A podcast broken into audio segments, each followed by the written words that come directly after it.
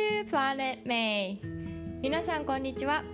このポッドキャストでは私メイが海外生活やビーガンライフバイリンガル教育読書を通して学んだことをシリコンバレーからお届けしています。皆さんどんなクリスマスを過ごされていましたでしょうか、えー、アメリカはまだちょうどクリスマス25日の昼ぐらいなんですけれども世界中ではもうあのクリスマスは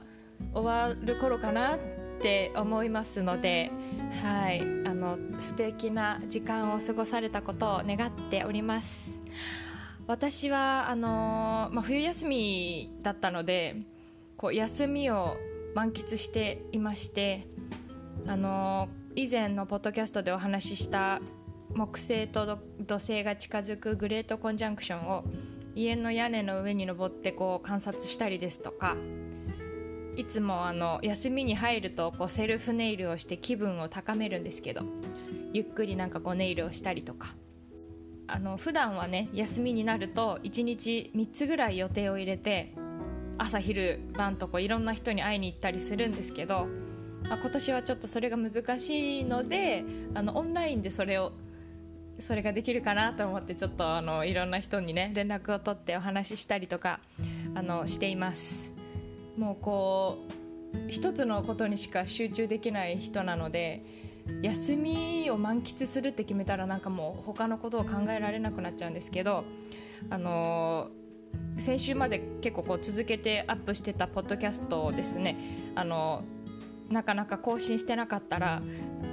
こう友人たちから「大丈夫?」とか「元気してる?」とか「心配してるよ」みたいなメッセージを もらいまして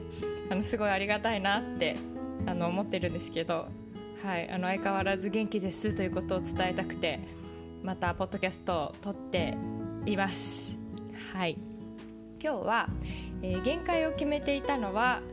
他の誰でもない自分自身だったことについてお話ししたいと思います。ちょっと早いんですがまだ1週間ぐらいあるんですけど2020年をこう振り返ってみて私自身はまあたくさん殻を破れたかなっていうふうに思ったんですね。どういうことかと言いますと、まあ、例えば仕事ではあのコロナの影響もあってね3月からこうオンライン授業を余儀なくされてあの突然のこう切り替わりだったので子どもたちにはちょっとこうじゃあ1週間ぐらい多分学校がお休みになるからまた再来週会おうねっていう感じで言っていたにもかかわらずこういつまで続くかわからないオンラインの授業がスタートして、まあ、最初はこう Zoom すら使ったことがなかったですし教える対象もあのかなり人数が多いこう小学生だっていうことで。いやもう無理だなって思ったんですよね。あのいや多分これ私はできないなって正直思ってたんですけどでもあのそんなこと言っててもね何も解決しないっていうことで、まあ、同僚たちもあのすごく熱心な人が多いのでその同僚とこう Zoom とかえーと、今使ってるその Google クラスルームとかの使い方を一緒に学んだりとか新しい発見があったらこうねチャットでシェアしたりとかあとはま保護者の方にも本当に協力してもらってお家でこうプリントしてもらうとか、ね、写真に撮ってテスト送ってもらうとかそういうことをしていただいたおかげでもう気づいたら今この12月にはそれが当たり前になっているなっていうことを改めて感じてうんなんかこう変化しなきゃいけない時って無理だなって最初は思ってもなんとかなるもんだなっていうふうに、はい、感じました、うん、あとまあプライベートでこう殻を破ったっていうのはあの大きく分けて2つあるんですけど1つ目はまあやっぱりビーガンの食生活になったっていうのが大きいなって思っていて、もともとベジタリアンだったわけでもなくてですねあの何度もお話ししてるのであの前から聞いてくださってる方はご存知だと思うんですけどもう何でも食べるの大好きだったんですよ、まあ、今でも大好きなんですけどこうそういう状態から特にまアレルギーとかそういうのもない中で、うんと、そのビーガンをやるっていう話をまあ、いろんな友達とかに家族とかにした時にはですねこういやちょっと無理なんじゃない？みたいな。心配だよってすごくまあ言ってもらって、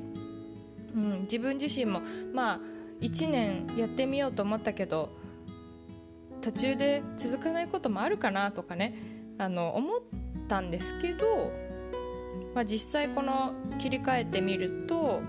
体がすごくこう軽くなったなっていうのも感じますし2021年もあの多分お肉を食べることはないかなって思ってるので、うん。まあ、やる前からできないって思うんじゃなくてとりあえずあのいつまで体に合うかわからないけどやってみようっていう精神は大事だなっていうのはすごく感じました。はい、あとは、えー、2つ目のこのポッドキャストとかツイッターとかあとノートっていうのも少し今年やってみてですね。うん発信することにもトライした年になりました。で正直まあ今まではツイッターとかそういうのって芸能人とかね有名な人だけがやっているものだと思ってたんですよ。こうあとバッシング受けて怖いなとかなんかそういうネガティブなイメージが強くてうんまあ初めての仕事がその公務員だったっていうのもあってどちらかというとこう保守的なんか自分のことをこう公に発信しないようにしなければっていうなんか謎の縛りをね自分で作ってたなっていうのはすごく思って運のいいことにパリでフリーランスとして活躍されてるさきさんっていう方にこのコロナ禍で出会って、うん、あの発信してみましょうって勧めてもらってこういうのをやってみたら、ね、オンラインなんだけれども同じようなこう境遇の方とつながれたりとか課題意識を持ってる方とお話ができたりとかあのポッドキャストもねすごくこうフィードバックもらえたりあの通勤中に聞いてるよってコメントもらえたりとかすごくあの嬉しいこととか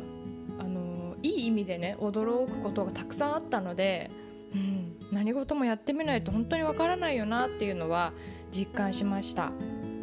はい。まあ、思い返せば今までもね公務員を辞めてシンガポールで働き出した時とかあと英語が母語じゃないのがねクラスで1人だけだったにもかかわらず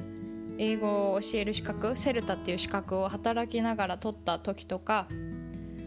あとアメリカで初めて車通勤を始めた時とか